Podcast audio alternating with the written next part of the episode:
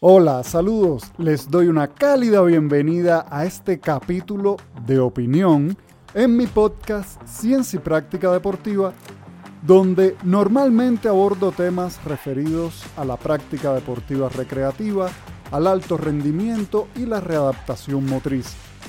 Pero hoy toca hacer una gran excepción. Mi nombre es Daniel Maceda, soy entrenador y asesor en procesos de entrenamiento.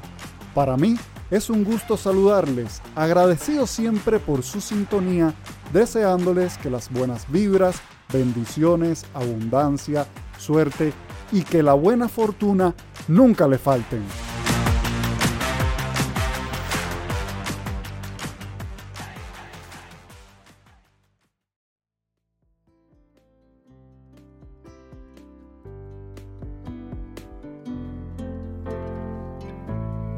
Hoy estoy en la obligación de hacer una gran excepción con los temas que normalmente desarrollo.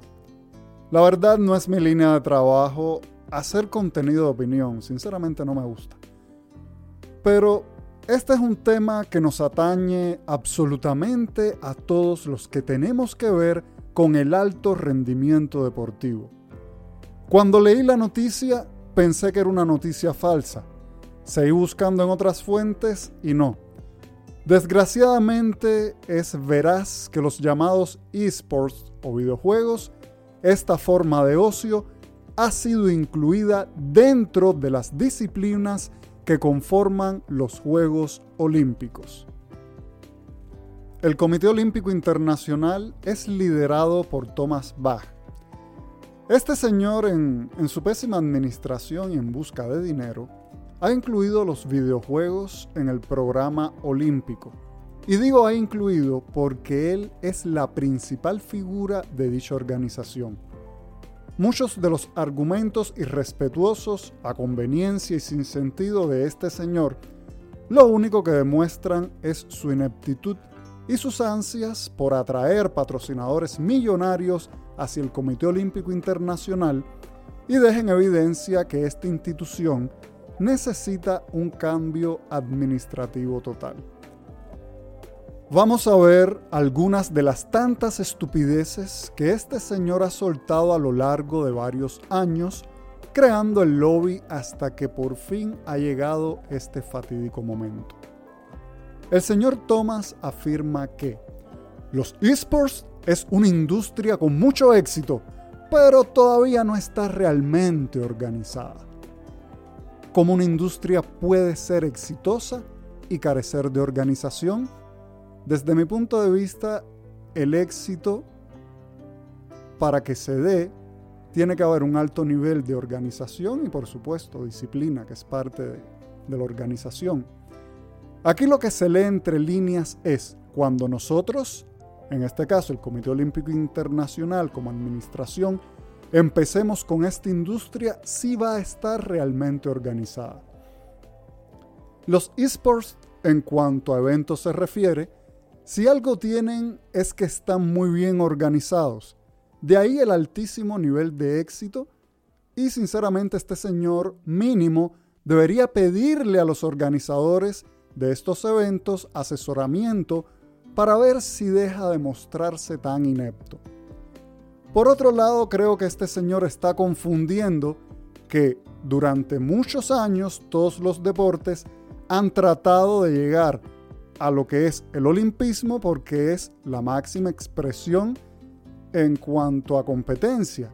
Pero como que aquí eh, a él se le cruzaron los cables, por decirlo de alguna manera, porque una cosa es organización y otra cosa es identificarse con cierto y determinado tipo de evento. Y ya cuando se llega a nivel olímpico es porque se ha hecho ya todo un trabajo administrativo, hay competencias y toda una serie de cosas. Normalmente un deporte no llega a los Juegos Olímpicos así ya. Prosiguiendo con algunos datos interesantes, y me hace gracia que los muy entendidos en este mundo de, de gamers y videojuegos son conscientes del verdadero motivo que ha hecho que los videojuegos sean parte del programa olímpico. El señor Thomas en cierto y determinado momento da un criterio. Este criterio no es bien visto por, por este gremio de gamers. Y en una revista dan la siguiente opinión. Voy a leer textualmente. La legitimidad de los esports, eso sí, parece difícil que quede afectada por este tipo de declaraciones. Sobre todo si tenemos en cuenta que, además de ser un negocio en pleno florecimiento y expansión social, o sea, muy lucrativo, los Juegos Asiáticos del 2022 lo van a incluir en su programa. Parece que ahí los valores olímpicos son más flexibles cuando hay patrocinadores con dinero en el bolsillo. Como podemos apreciar, los valores olímpicos del Comité Internacional también se ven seducidos por el monto de las cuentas bancarias de los patrocinadores de esta forma de ocio. Y sinceramente, este es el verdadero motivo de incluir esta forma de ocio y recreo, que no es un deporte, en el programa de los Juegos Olímpicos. Que tengan una forma de competencia, que las personas busquen medirse de alguna manera, no los convierte en un deporte. En los bares los fines de semana es difícil no encontrar una competencia a ver quién toma más alcohol en todas sus variedades y calidades, y eso no convierte esta forma competitiva en un deporte. Pero bueno, prosigamos con las sandeces de dicho señor. En determinado congreso, el señor Thomas dice lo siguiente.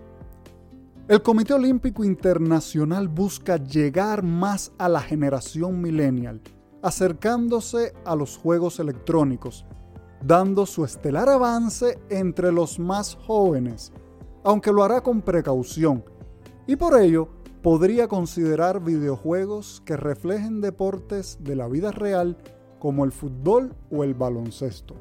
Mucho cuidado mis amistades de fútbol o, o baloncesto, ya sacaron el béisbol del programa olímpico, mucho cuidado. Sinceramente no pretendo caer en conceptualización de a partir de qué año es la generación millennial, Y o Z. Aquí la realidad es que el Comité Olímpico Internacional está apuntando a los nacidos del año 2000 en adelante, que son las generaciones que han crecido con mucha más tecnología. Una gran parte de los nacidos en el año 2000 sinceramente es la población mayoritaria que está interesada en este tipo de evento. Pero también los nacidos en ese año y más adelante son la mayoría de los deportistas que van a ir a estas Olimpiadas del 2024 compitiendo en deportes de finalidad estética, o sea, gimnasia, patinaje, clavados. También los nacidos en el año 2000 y que compiten en esta Olimpiada del 2024 en deportes donde la fuerza máxima absoluta y la fuerza explosiva es decisiva, van a empezar a hacer sus mejores marcas. Entonces, esto no se trata de atraer una población nacida en una determinada época. Esto se trata del dinero de los patrocinadores de los eventos de videojuegos. Al señor Thomas se le olvida que para determinados deportes, sobre todo los de iniciación temprana, se fijó un mínimo de edad para participar en los Juegos Olímpicos y eventos oficiales o clasificatorios porque se debe tener determinada madurez psicológica para enfrentarse a estos certámenes. Recordemos que en tiempos pasados, aunque ya bien lejos, se presentaban gimnastas siendo niñas a este tipo de competencias y al no tener la madurez psicológica necesaria, no podían lidiar con la derrota o con el no cumplimiento de los pronósticos establecidos. Si de verdad el interés y la voluntad fuera de atraer una población de deportistas hacia los Juegos Olímpicos, para incrementar la cantidad de disciplinas deportivas, se apostaría por el Muay Thai, el Sambo, el CrossFit. ¿Cuántos años no estuvo la disciplina de karate intentando entrar a los Juegos Olímpicos? Con respecto al Sambo, la Federación Internacional de esta disciplina publicó en su página que los van a incluir en el programa de los Juegos Olímpicos para la cita en Los Ángeles 2028. Por lo tanto, deberían ir de forma de exhibición para este 2024. Si Sambo tuviera patrocinadores multimillonarios, estoy seguro que los incluirían mañana mismo en el programa de los Juegos Olímpicos. Otra de las justificaciones que he leído que ha dado el señor Thomas es que esta forma de ocio se debe incluir en los Juegos Olímpicos por la gran multitud de personas que disfrutan de él. Este señor no se ha detenido a pensar por qué una población tan grande usa este medio de ocio y recreación. Es muy sencillo, porque es fácil, porque mediante el uso de una consola en un mundo de fantasía, manipulando un avatar, pueden llegar a realizar habilidades que en la vida muy real están muy lejos de poder ejecutar o en la mayoría de los casos nunca van a poder ejecutar porque el que tiene verdadero talento y acepta el proceso de entrenamiento sigue su camino hacia el verdadero alto rendimiento y no cambia la realidad por un mundo de fantasías y mentiras. Siguiendo con este tema del facilismo, entre los tantos problemas que se nos presentan a los entrenadores hoy día, y es obvio que el señor Thomas no tiene conocimiento de esto porque su oficina lo aleja de la realidad objetiva, al igual que muchos de los simpatizantes de este tipo de ocio, y es que muchas veces los chicos caen en la frustración porque piensan que la realización de una habilidad es muy sencilla de realizar como en el videojuego, porque el videojuego es realista. Y muchas veces desisten de entrenar porque cuando ven que tienen que esforzarse en demasía según la perspectiva de ellos y que tienen que repetir muchas veces y que hay que hacer preparación física y que no quieren cansarse y que no quieren fatigarse, simplemente desisten. Sinceramente, es un problema bien grande esta, esta situación del facilismo, porque hay muchos chicos que no diferencian entre el facilismo que brinda un mundo de fantasía, producto del alto consumo de videojuegos, anime, y la vida real. Aquí no hablo de niños de 5 años que el padre o la madre le dan el celular para que se estén tranquilos un rato. No, no, no, no. Me refiero a chicos con más edad y he tenido casos de chicos hasta de 9 años que después de realizar toda una serie de ejercicios metodológicos para carreras rápidas, me dicen que quieren que les enseñe la forma de correr de Naruto, Sasuke, Saitama y cuanto animado con el que ellos se identifican porque estos animados hacen movimientos extremadamente rápidos y ellos quieren aprender esa forma. Esto me pasó con, un grupo de chicos a los cuales les estaba enseñando técnica para realizar carreras en forma de, de aceleración y velocidad. Y por supuesto que se da la discusión entre los chicos, unos abogando porque eso era un mundo de fantasía y otros diciendo que los que hacen esos dibujos animados tuvieron que haber visto esos movimientos en alguna parte y que no era mentira.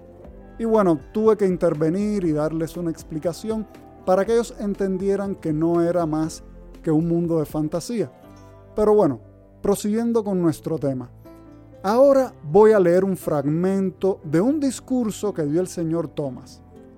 No tengo el discurso completo, pero este fragmento fue publicado y yo lo leí mínimo en 10 páginas de internet que tienen que ver con los videojuegos y el mundo de los gamers. Dice así, lo que podemos decir es que la intensidad que demuestran los jugadores de los esports en su preparación y entrenamiento es comparable a la de los deportistas tradicionales.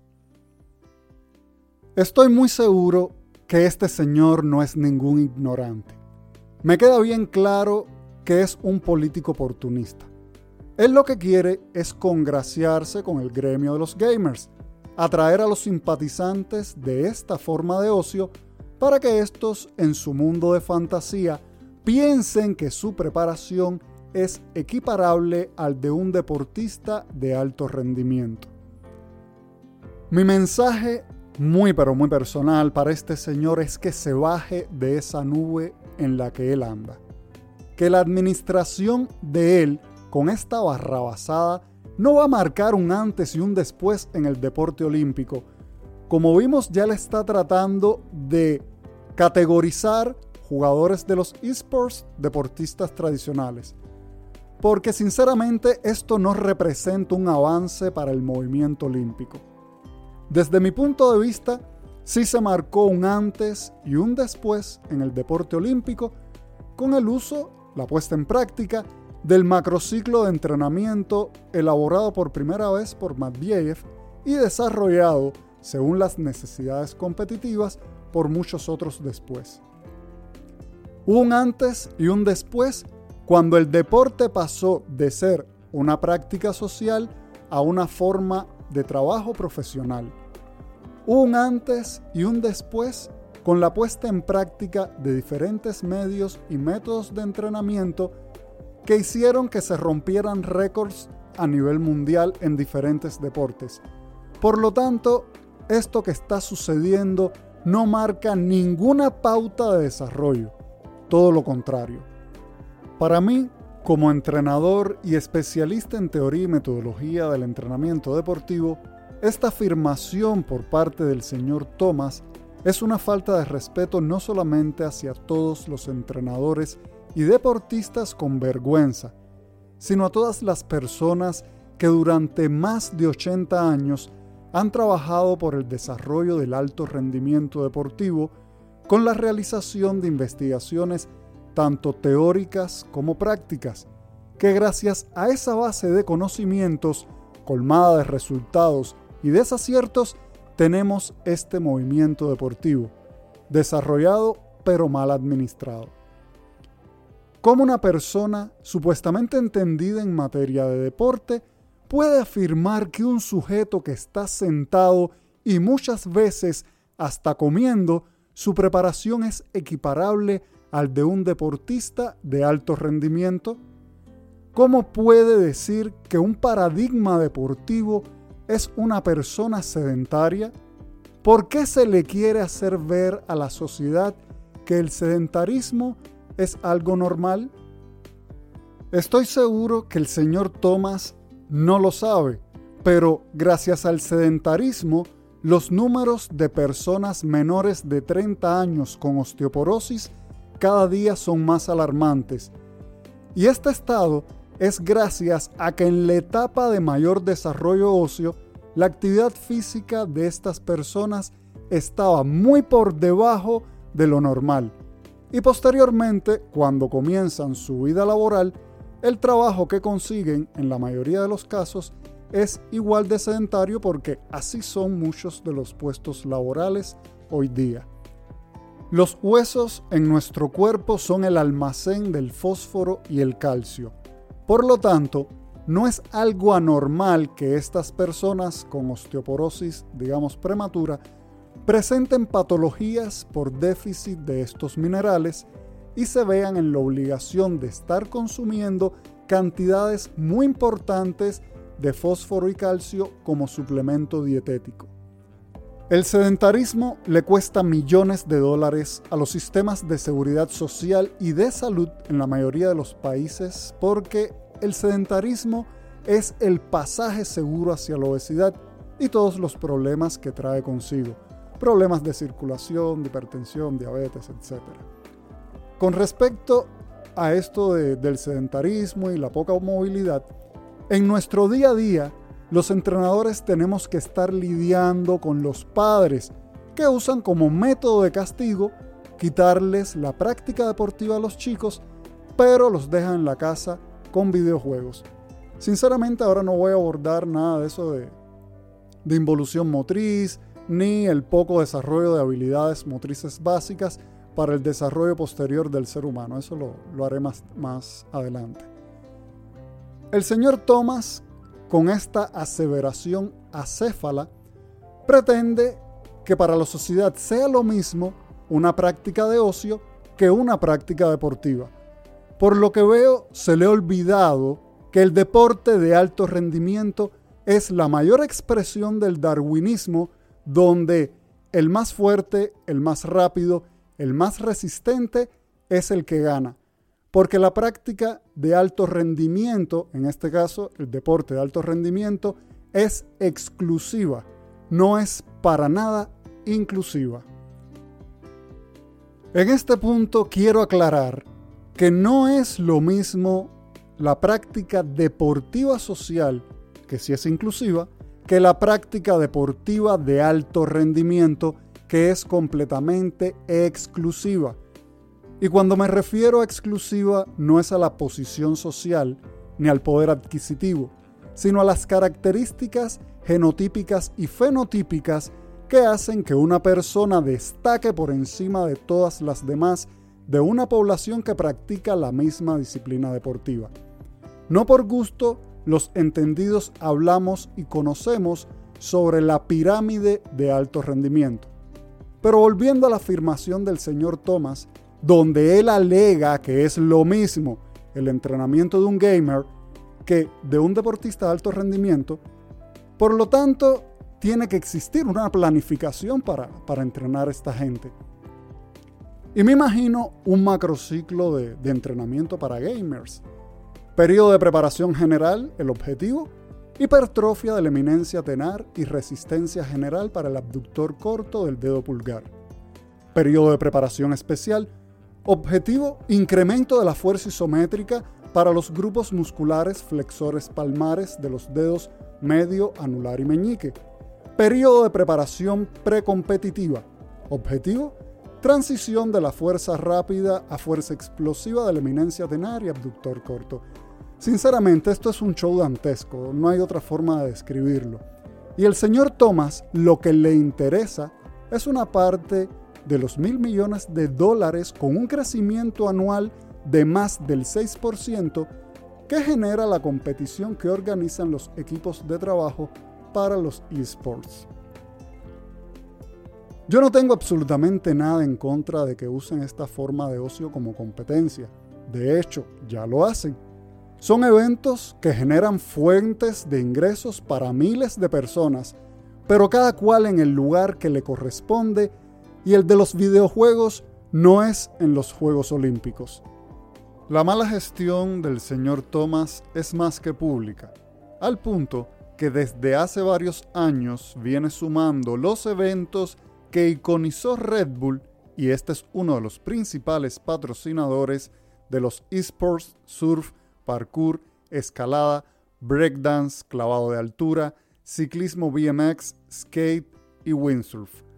Cualquier semejanza es pura coincidencia y de seguro para los Juegos Olímpicos de Los Ángeles 2028 vamos a tener batalla de gallos y Fórmula 1 como, como disciplinas deportivas. Aquí lo cierto es que estamos ante un problema de ineficiencia administrativa y no ante un mal negocio. Por lo tanto, la solución es que el señor Thomas y todo el personal del Comité Olímpico Internacional dimitan y dejarle el negocio a Red Bull que sí ha demostrado ver oportunidades en deportes que el Comité Olímpico Internacional ni se fijaba.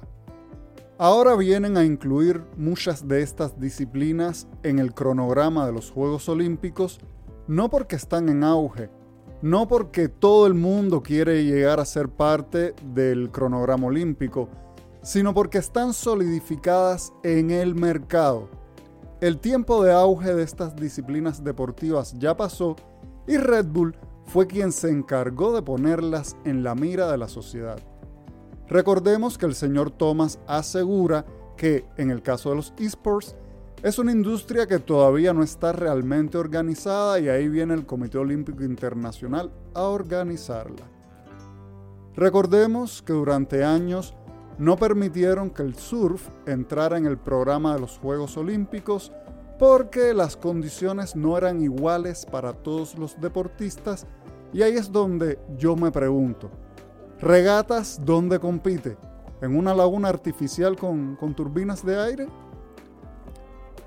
Recuerdo que en algún momento se hizo mención de que los deportes como el surf, acrobacias en bicicleta, entre otros, no podían ser disciplinas olímpicas porque eran deportes catalogados como extremos. Insisto, aquí estamos ante una muy mala gestión administrativa que no sabe qué hacer con uno de los negocios más lucrativos de la sociedad. Ante todo esto, también hay que destacar nuestra responsabilidad como entrenadores de hacer visible nuestra inconformidad con dicha imposición. Sacaron el béisbol del cronograma de los Juegos Olímpicos porque según el Comité Olímpico Internacional no tenía público. Ya el señor Thomas quiere que se implemente el básquet y el fútbol digital manteniendo las modalidades físicas y bueno, luego puede venir que se va a sustituir la modalidad física por la digital. Como dice el dicho, cuando veas las barbas de tu vecino arder, pon las tuyas en remojo. Si no fuera por el movimiento deportivo de los países, el Comité Olímpico Internacional no tuviera razón de ser. No tiene razón de ser la existencia de una organización si no hay un grupo social que la apoye. Los entrenadores y las federaciones deberían pronunciarse en cuanto a este tipo de imposición que nada bueno trae para el desarrollo del movimiento olímpico.